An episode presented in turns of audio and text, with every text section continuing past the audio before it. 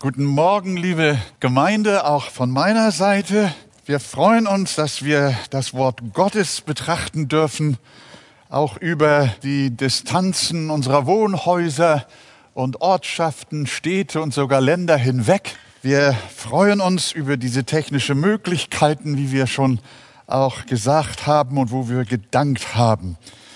Wir sind kalendarisch ja jetzt gerade nach Ostern. Aber was die Fortsetzung unserer Predigtreihe im Markus-Evangelium angeht, sind wir noch vor Ostern. Bei unserer letzten Markus-Betrachtung am Sonntag vor Ostern, da hatten wir äh, das Passamahl oder das Abendmahl, das Jesus mit seinen Jüngern auf jenem Obersaal gefeiert hat. Und von da aus äh, äh, ist er dann mit seinen Jüngern an den Ölberg gegangen.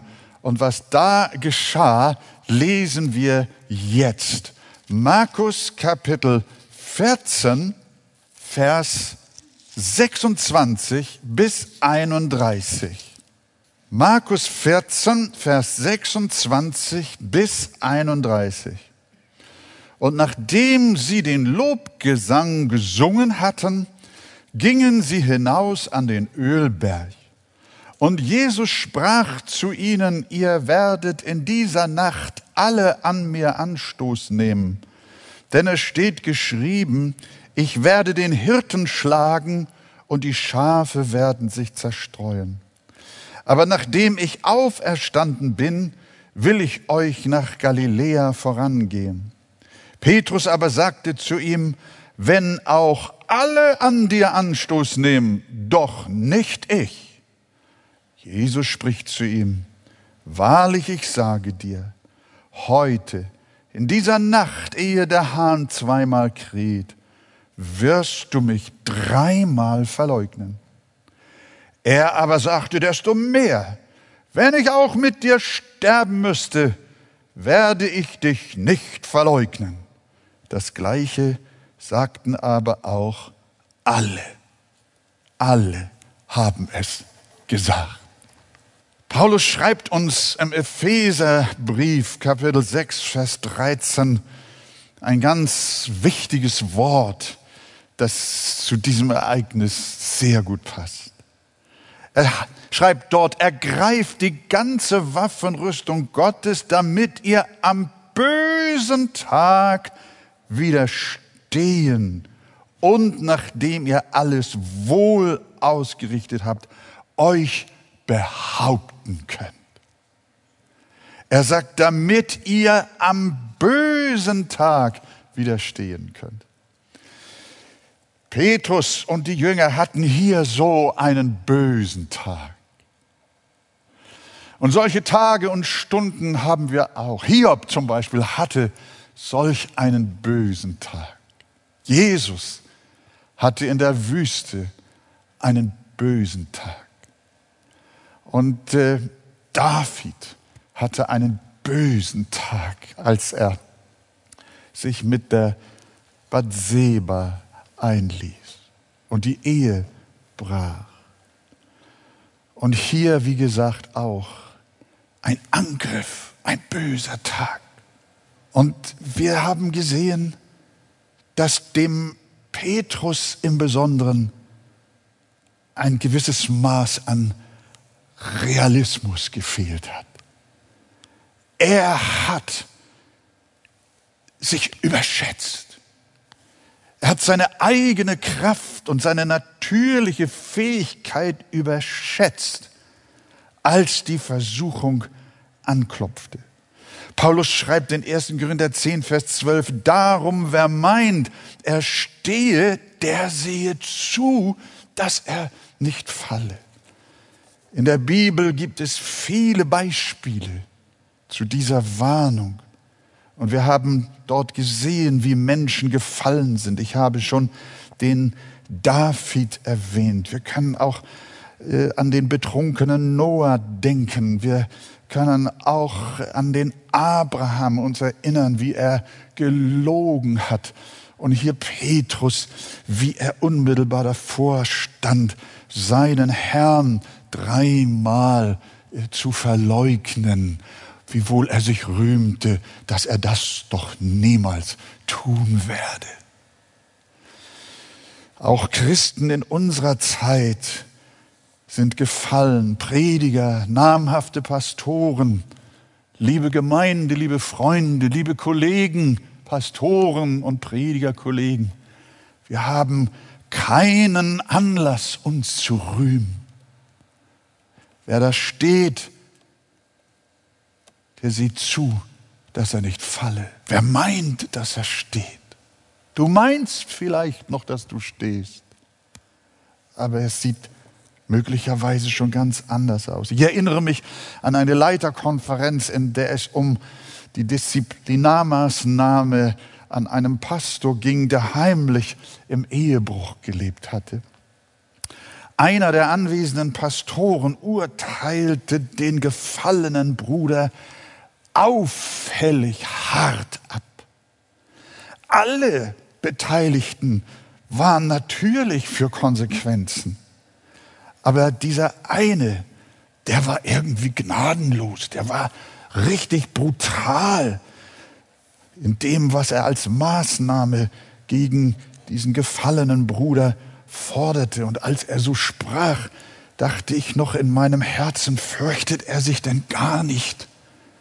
Es könnte doch sein, dass auch er einmal Barmherzigkeit nötig hat.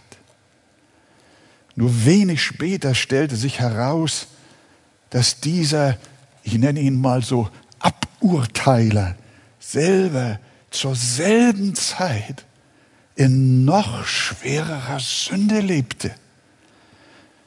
Liebe Gemeinde, bei aller notwendigen Gemeindezucht, hinter der wir alle stehen, weil die Bibel sie uns befiehlt, sollten wir aber immer bedenken, dass auch wir in Sünde fallen können, wenn Gott uns nicht gnädig ist.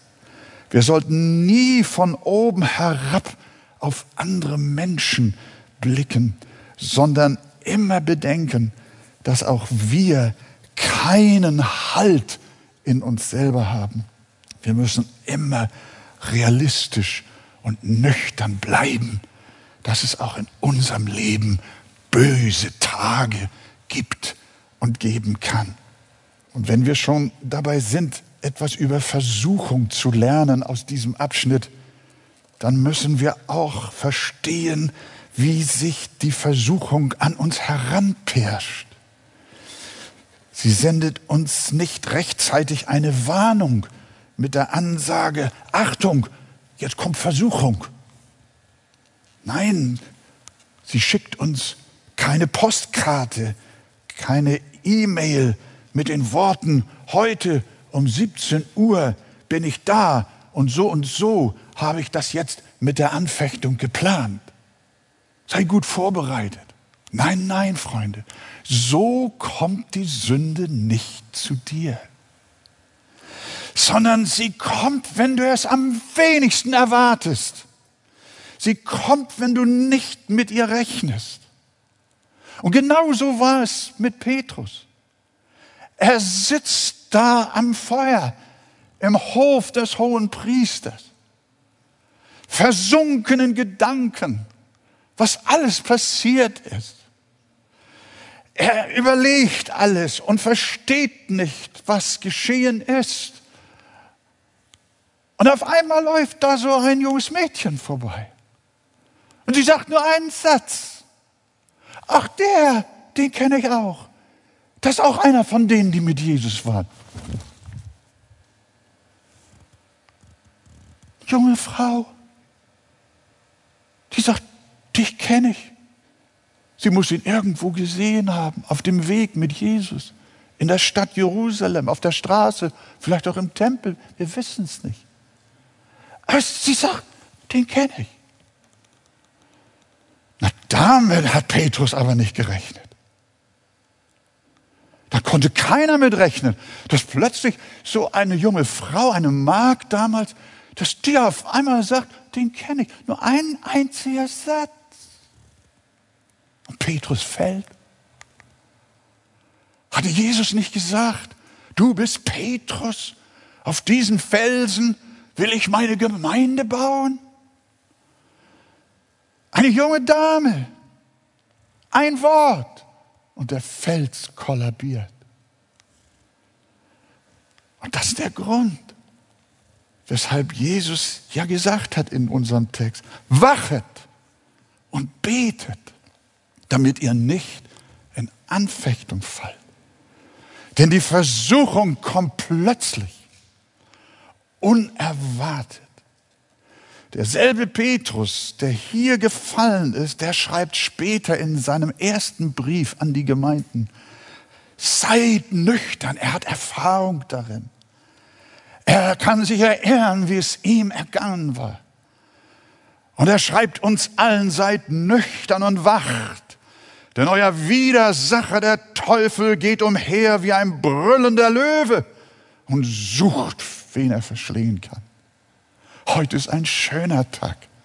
Die Sonne scheint. Und du hast wunderschöne Pläne für die nächsten Stunden. Was kann schon schiefgehen? Das wird heute alles gut sein. Ich bitte dich, lieber Chris, sei kein Träumer, sondern sei alle Zeit wachsam.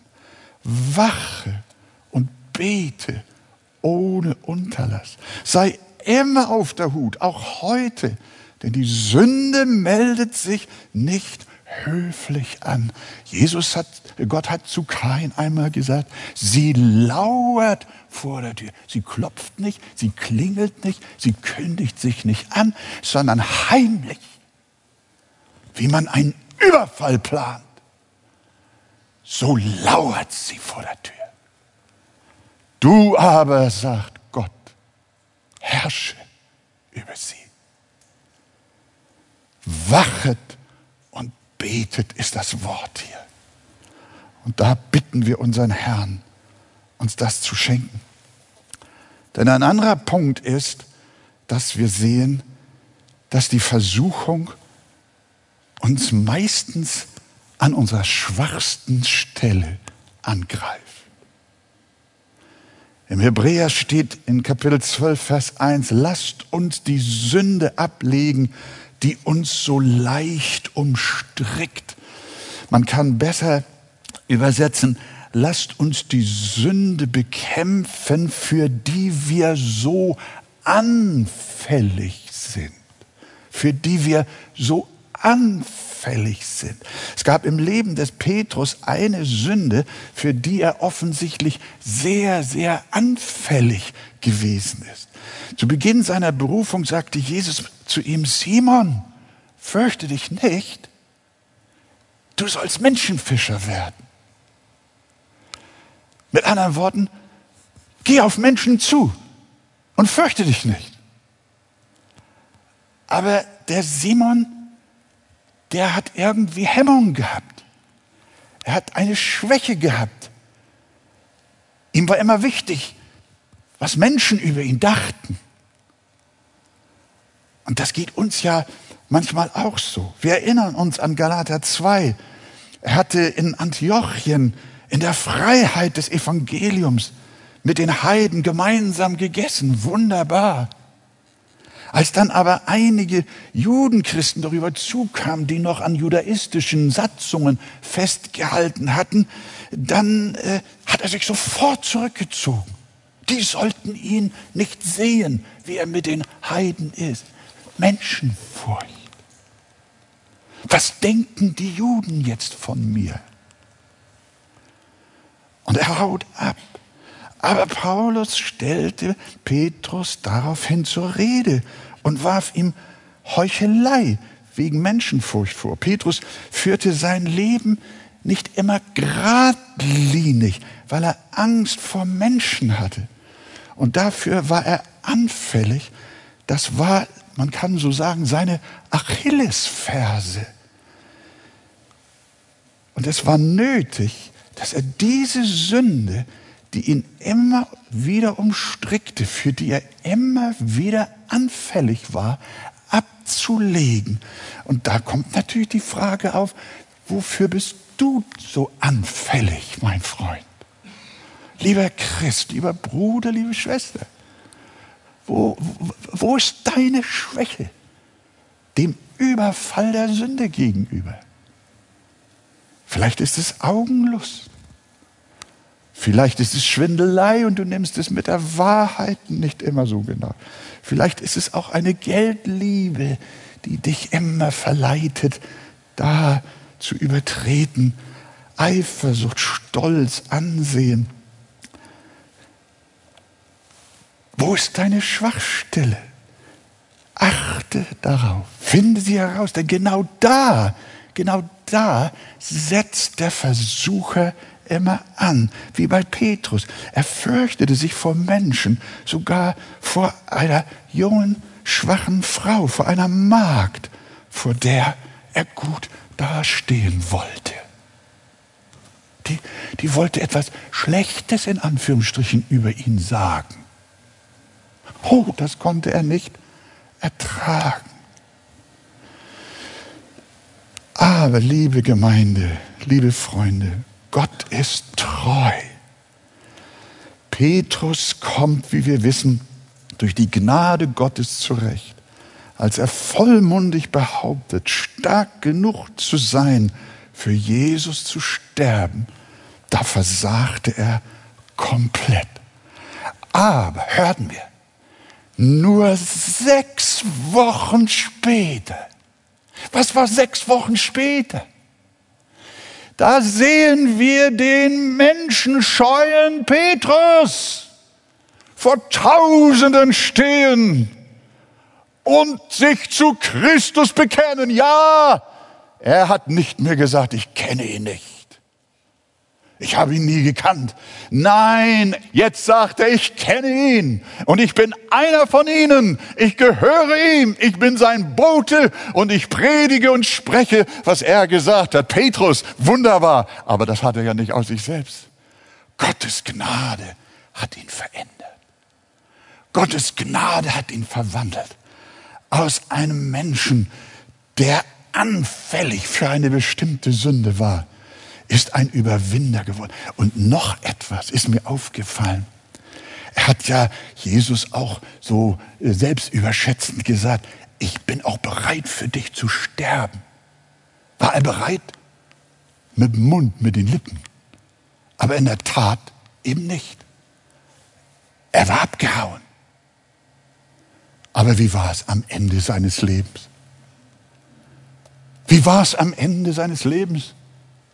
Die Geschichte erzählt uns draußen vor den Toren der Weltstadt Rom hat man Petrus gekreuzigt. Und er wollte sogar über Kopf gekreuzigt werden, weil er sich nicht für würdig hielt, aufrecht am Kreuz zu hängen wie sein Meister.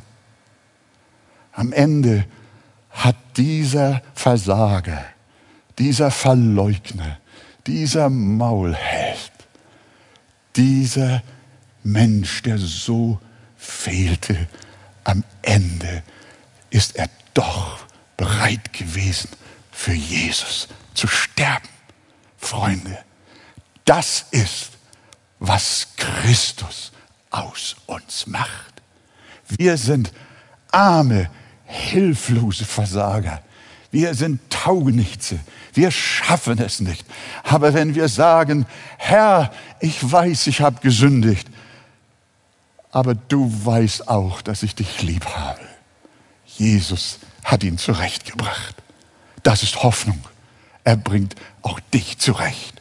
Er bringt auch mich zurecht. Gelobt sei sein Name. Amen.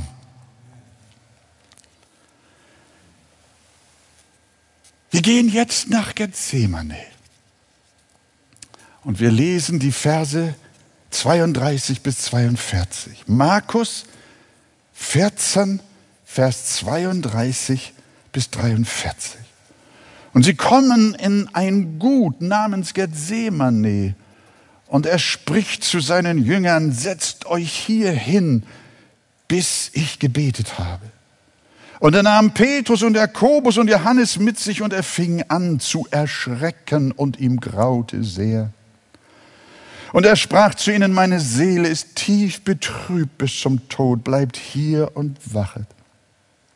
Und er ging ein wenig weiter, warf sich auf die Erde und betete, dass, wenn es möglich wäre, die Stunde an ihm vorüberginge. Und er sprach, Abba Vater, alles ist dir möglich, nimm diesen Kelch von mir. Doch nicht ich, doch nicht was ich will, sondern was du willst. Und er kommt und findet sie schlafend. Und er spricht zu Petrus, Simon, schläfst du? Konntest du nicht eine Stunde wachen? Wachet und betet, damit ihr nicht in Anfechtung geratet. Der Geist ist willig, aber das Fleisch ist schwach. Und er ging wiederum hin, betete und sprach dieselben Worte. Und als er zurückkam, fand er sie wieder schlafend, denn die Augen waren ihnen schwer geworden und sie wussten nicht, was sie ihm antworten sollten. Und er kommt zum dritten Mal und spricht zu ihnen, schafft ihr noch immer und ruht? Es ist genug, die Stunde ist gekommen. Siehe, der Sohn des Menschen wird in die Hände der Sünder ausgeliefert. Steht auf, lasst uns gehen, siehe, der mich verrät, ist nahe. Dramatisch. Nachdem Jesus ihnen vorausgesagt hatte, dass Petrus und die anderen Jünger ihn verlassen werden äh, und sie das ja sehr selbstsicher zurückgewiesen haben, dann hat der Herr Jesus sie zu einem wunderschönen Garten geführt, vom Ölberg her. Dieser Garten, der war an den Hängen des Ölbergs. Vermutlich gehörte dieser Garten auch einem heimlichen Sympathisanten unseres Herrn, der diesen Garten so als Rückzugsort dem Herrn Jesus zur Verfügung gestellt hatte. Wir wissen und erinnern uns, dass Jesus viele solcher heimlichen Jünger hatte. Zum Beispiel der Eigentümer des Eselsfüllen, auf dem Jesus dann nach Jerusalem geritten war oder auch, wie wir kürzlich gesehen haben, der Obersaal, der Eigentümer, äh, muss auch ein, ein heimlicher Nachfolger Jesu äh, gewesen sein. Und so gab es viele. Und vermutlich auch dieser Gartenbesitzer hat zu, seinem, zu dem Herrn gesagt, geh gerne dort rein, das ist ein schöner Platz. Da kannst du vor den Toren des überfüllten Jerusalems auch mal dich ein bisschen zurückziehen. Und wir wissen, dass Jesus öfter dort war. Das war jetzt nicht das erste Mal. Johannes 18 sagt uns das, denn Jesus versammelt sich dort oft mit seinen Jüngern. Und wie gesagt, dieser Garten, der lag am Hang des Ölbergs ganz nah an dem Weg von Jerusalem nach Bethanien. Äh, beziehungsweise von Bethanien nach Jerusalem. Und wir haben gehört, dass Jesus in den letzten Tagen, bevor er dann in, äh, gekreuzigt wurde, immer wieder dort entlang ging. Und so muss es auch diesmal gewesen sein. Und dieser Garten war ein Olivenhain von einer hohen Mauer umgeben. Und wie hieß dieser Garten? Der hieß Gethsemane. Und wissen wir auch, was das zu Deutsch heißt? Gethsemane auf Deutsch Ölkelter oder auch Ölpresse. In einem Gewölbe unterhalb des Gartens muss eine Presse zur Gewinnung von Olivenöl gewesen sein. Ein sehr passendes Bild für das, was Jesus jetzt dort an Repressalien und an innerem und äußerem Druck erlebt hat. Es war für Jesus in der Tat eine Presse. Gethsemane. Wir haben gelesen, er fing an zu erschrecken und ihm graute sehr und er sprach, meine Seele ist tief betrübt bis an den Tod. Lukas berichtet sogar, dass sein Schweiß wie Blutstropfen wurde, die auf die Erde fielen. So ein Druck. Der klinische Begriff dafür heißt heute Hemhydrose. Das habe ich gelernt aus einem schlauen Buch. Hemhydrose. Und dieser Begriff bezeichnet auch heute noch die Ausscheidung von Blut oder Blutpigmenten im Schweiß, die ein Mensch in äußerst seltenen Fällen haben kann, wenn er furchtbare Angst, insbesondere Todesangst hat.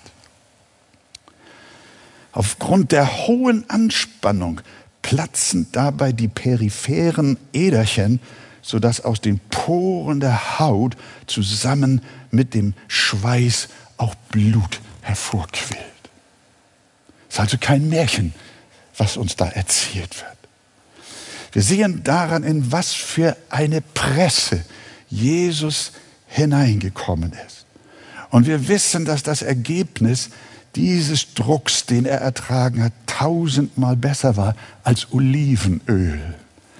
Aus der Kälte in Gethsemane floss am Ende das kostbarste und reinste Öl, das es je gegeben hat. Das Öl der Freude, das Öl der Erlösung, das Blut des Heils. Halleluja.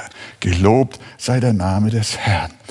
Und wir wollen nun in der verbleibenden Zeit nun noch gern sehen, um was für einen Kampf äh, so es sich denn äh, tiefgründig gehandelt hat, den Christus hier in diesem äh, in dieser Olivenpresse, in diesem Gethsemane äh, geführt hat.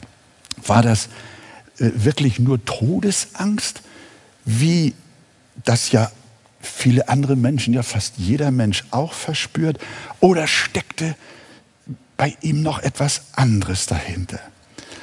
Wir sehen zunächst einmal an dem Text, den wir gelesen haben, dass Jesus zunächst einmal alle seine Jünger mitgenommen hat. Also alle elf. Einer war ja schon weg, der Judas. Es blieben noch elf.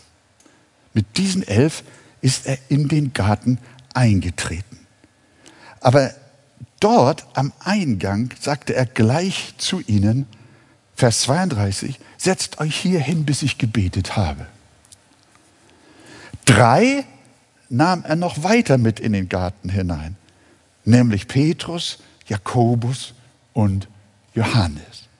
Nachdem er ihnen, diesen dreien, seine innere Not, seinen, seinen Druck, seinen, seinen Kummer, seine Last mitgeteilt hatte, hat er auch diese drei zurückgelassen und Lukas formuliert das so in 22, 41.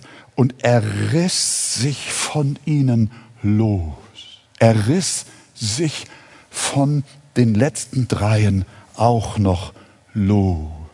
Einen Steinwurf weit. Das muss ein relativ großer Garten gewesen sein. Konnte man mit Steinen schmeißen.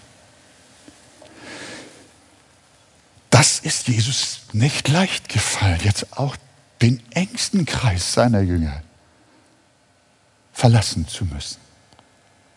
Für diesen Kampf. Jesus hätte sie gern mit dabei gehabt. Wie schön wäre es gewesen, wenn ihn seine engsten Freunde in dieser seiner großen Not hätten begleiten können. Ich muss ehrlich sagen, wenn ich ganz schwere Sachen zu durchleben und zu durchleiden habe, dann habe ich so gerne meine Frau an meiner Seite. Oder andere Menschen, die um mich herum sind, mir Mut zu sprechen, die mir helfen. Aber Jesus riss sich los, denn er konnte sie nicht mitnehmen. Denn die Wahrheit ist, die Jünger konnten ihrem Herrn in der Sache, die er jetzt auszufechten hatte, nicht helfen. Den Kampf um die Errettung der Welt, um die Errettung seiner Gemeinde. Dabei kann ihm niemand behilflich sein. Diesen Kampf muss er alleine führen. Die Last der menschlichen Sünde konnte nur einer tragen und nicht vereinte Kräfte, nicht ein solidarisches Kollektiv. Die Erlösung war kein Gemeinschaftswerk, sondern die Einzeltat eines einzigen. Nur Christus allein, isoliert von allen anderen, konnte unsere Schuld tragen und den Zorn Gottes erdulden. An dem Werk der Erlösung hat niemand Anteil. Nur Jesus allein. Das hat er allein für dich und mich erwirkt. Ohne Hilfe seiner besten Freunde. Er allein hat es auch am Kreuz vollbracht. Darum ließ er seine geliebten Jünger zurück und die drei bedeutendsten, sodass er einen Steinwurf weiterging und sich hinwarf und betete. Und er betet, aber Vater, alles ist dir möglich. Nimm diesen Kelch von mir. Um welchen Kelch handelte es sich? Welchen Kelch sollte er trinken? Was war es, was ihm so schwer fiel, was ihn so bedrückte, was er am liebsten nicht tun wollte? Das war die Sünde der Menschen auf sich nehmen zu sollen. Da hat er, da hat er sich gesträubt. Müssen wir, uns, wir müssen mal vorstellen, was da, was da jetzt abging. Jesus hatte keine gefallene Natur wie wir. Unsere alte Natur verträgt sich ganz prima mit der Sünde. Wir haben manchmal sogar Lust dazu. Unsere alte Natur ist sündig und der gefallene Mensch und die Sünde, das ist kompatibel. Erst wenn die neue Natur zu uns kommt, dann fangen wir an, auch wegen der Sünde zu leiden. Aber Jesus, Jesus hatte nie eine alte Natur. Jesus war nie gefallen, er hat nie Kontakt zur Sünde gehabt. Er kannte sie nicht. Er war, Jesus war immer neu, immer rein, immer gerecht, immer heilig. Und dieser, der nie, nie auch nur mit einem, einem, einem Pünktchen Sünde befleckt war, Zudem sagt der Vater im Himmel so, mein Sohn, mein geliebter Sohn, jetzt lege ich dir, dem Reinen, den ganzen Schmutz der Menschheit auf. Wow. Können wir verstehen, dass Jesus jetzt nicht sagt, oh Vater, wie schön. Nee, das war entgegen dessen, was er selber war. Er musste etwas auf sich nehmen, was seiner Natur widersprach. Da kriegte er, das widerstrebte ihm innerlich. Denn er war ohne Sünde. Jesus sollte sie auf sich nehmen. Sein Kampf in Gethsemane war dieser Natur. Er, der Heilige, wie Paulus formuliert, der von keiner Sünde wusste, sollte jetzt Ja sagen, für uns zur Sünde gemacht zu werden. Er, in dessen Charakter und Wesen keine Unreinheit war, er, der das Böse hasste, sollte sich nun mit unserer Sünde und Schuld in Verbindung bringen. Er sollte sie auf sich nehmen und sie tragen. Sein Herz und seine Seele sollten mit unserer Bösartigkeit belastet werden. Er sollte für sie sogar schuldig gesprochen und verurteilt werden. Können wir uns vorstellen, dass ihm davor ekelte? Wie ihm das zuwider war, wie ihn das anfocht, wie ihn das in Depressionen stürzte. Die Bibel sagt von Jesus im Propheten Habakuk, deine Augen sind so rein, dass sie das Böse nicht ansehen können. Und nun soll Jesus das Böse nicht nur ansehen, sondern er soll es auf sich nehmen.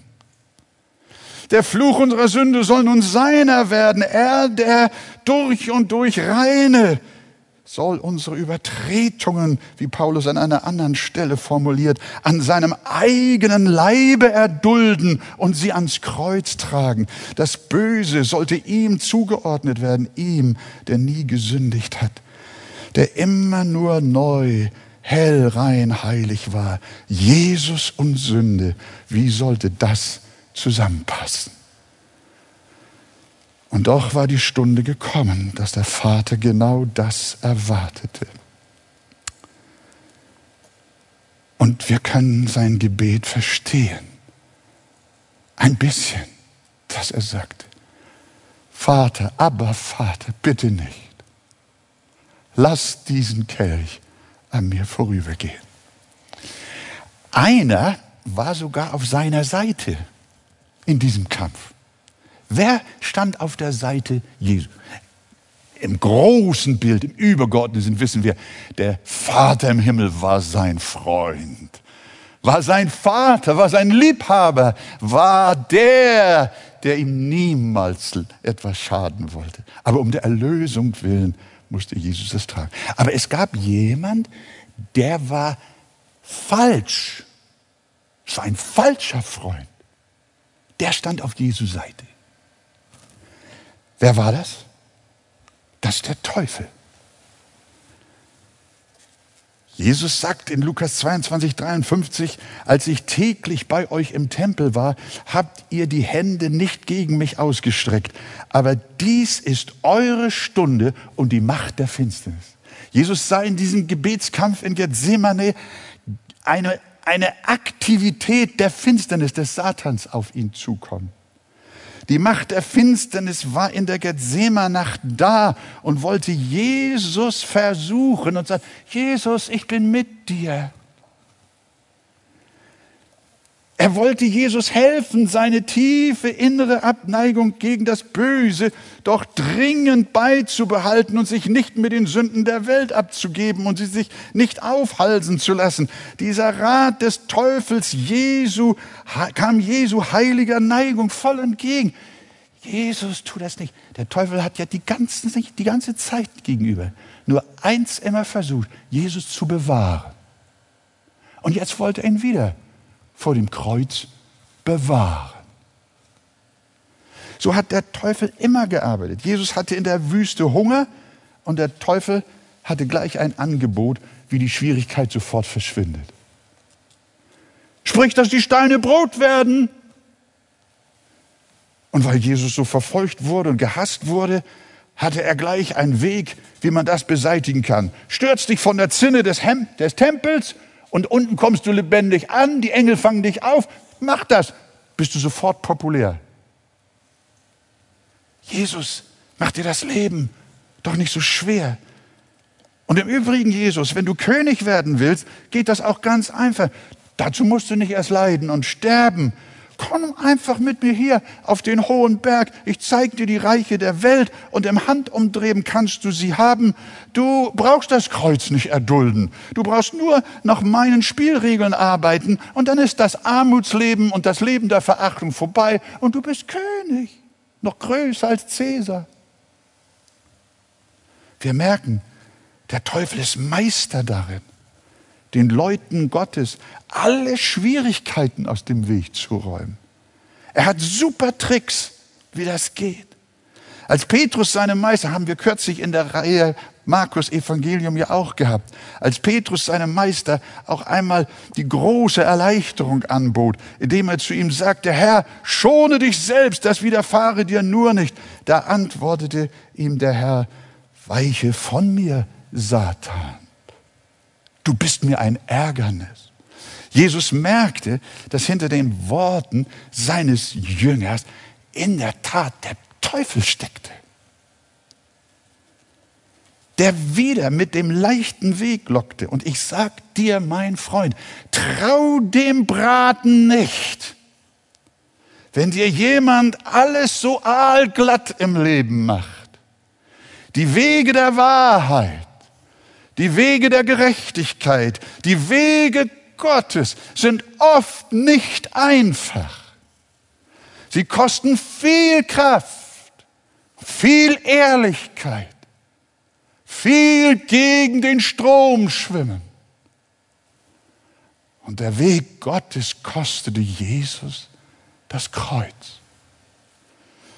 Auch hier in Gethsemane kam der Teufel mit der gleichen Masche zu Jesus. Herr, tu dir das doch nicht an. Du bist doch ein sündloser und heiliger Gottes. Du willst jetzt die Sünden anderer Leute an dich ranlassen. Beflecke dich damit doch nicht. Bringe dich doch nicht unter den Zorn und das Urteil Gottes. Erspare dir das. Das kam Jesu Wesen natürlich entgegen, so wie es unserem Wesen entgegenkommt, wenn Satan uns das Böse schmackhaft macht. Und tatsächlich, Jesus betet, aber Vater, alles ist dir möglich. Es war dem Vater nicht möglich, in einer gewissen Weise. Nimm diesen Kelch von mir. Liebe Gemeinde, liebe Freunde, stellt euch vor, versuchen wir mal diesen Gedanken weiter zu denken. Stellen wir uns mal vor, der Vater hätte dieses Gebet Jesu erhört. Dann hätte der Teufel gesiegt. Stimmt das?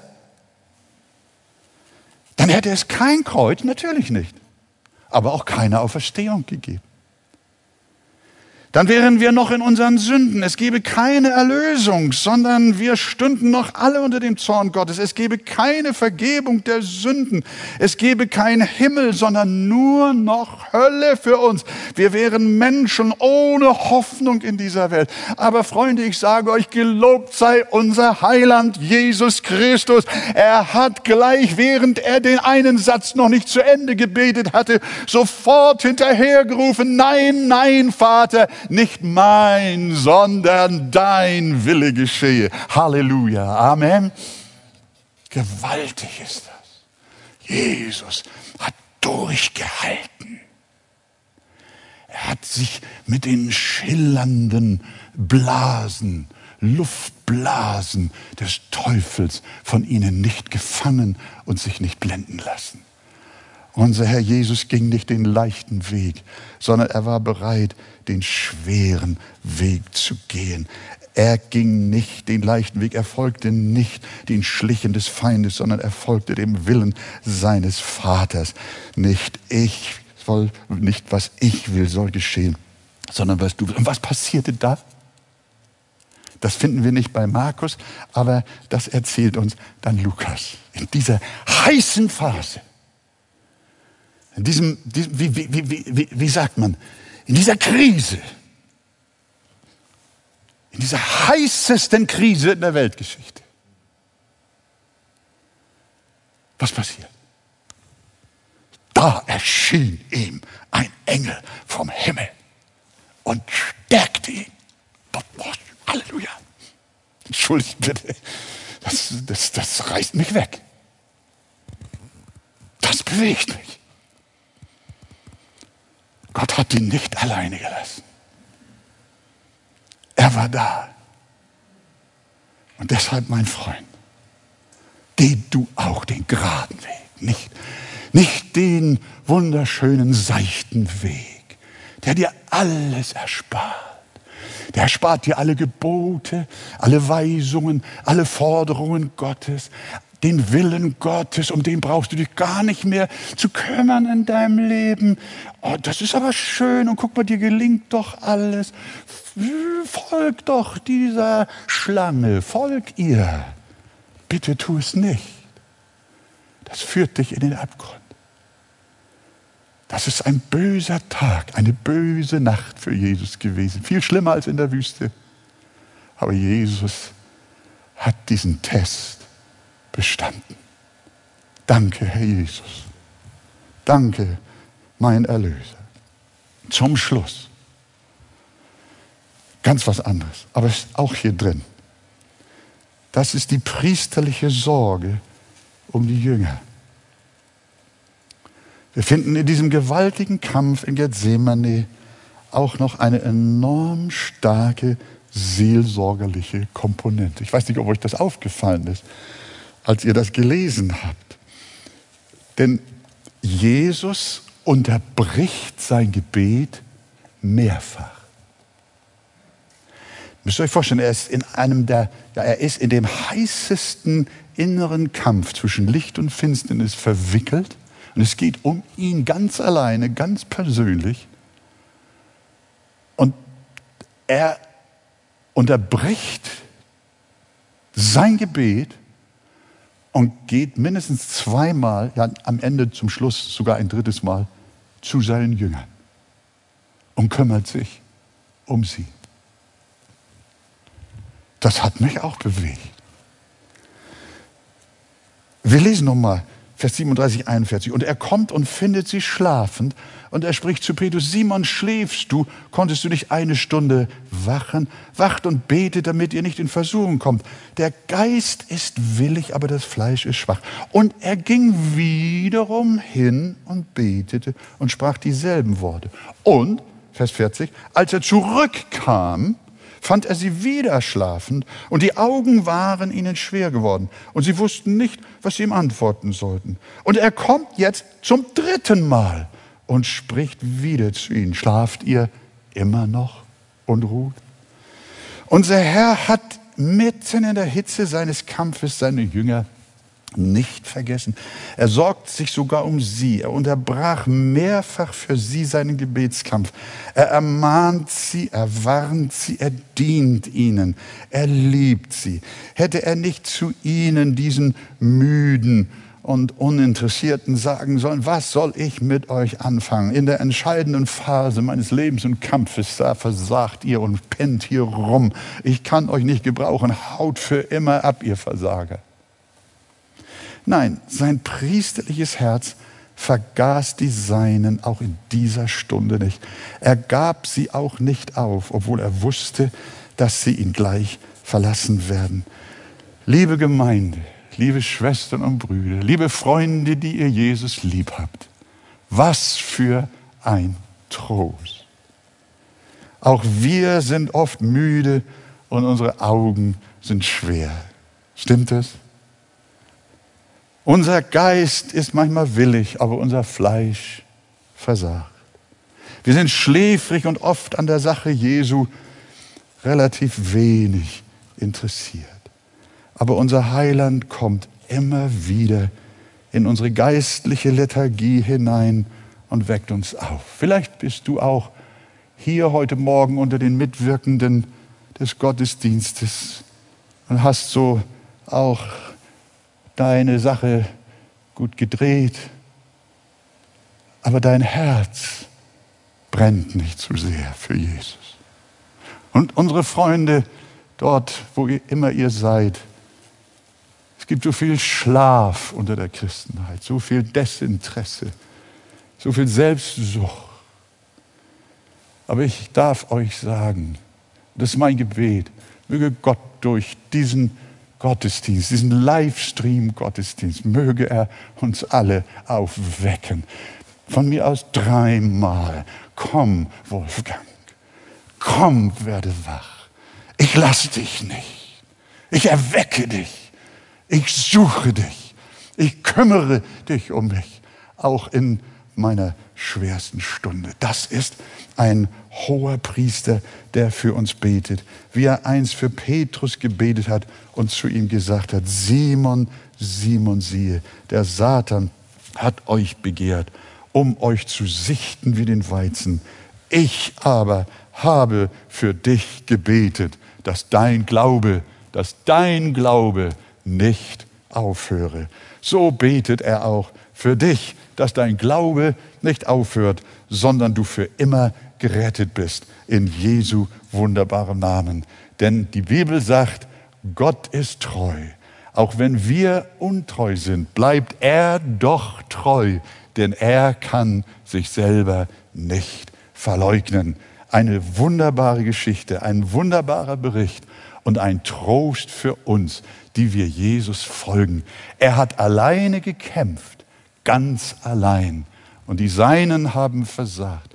Er ist der Spur des Teufels nicht gefolgt, sondern ist dem Vater gehorsam gewesen und hat getan, was ihm eigentlich von seiner Natur her widerstrebte. Er hat Gehorsam geleistet bis zum Tode am Kreuz. Das hat er getan für dich und das hat er getan auch für dich. Das hat er getan für alle die, die von Herzen an seinen Namen glauben. Gepriesen sei der Herr. Amen.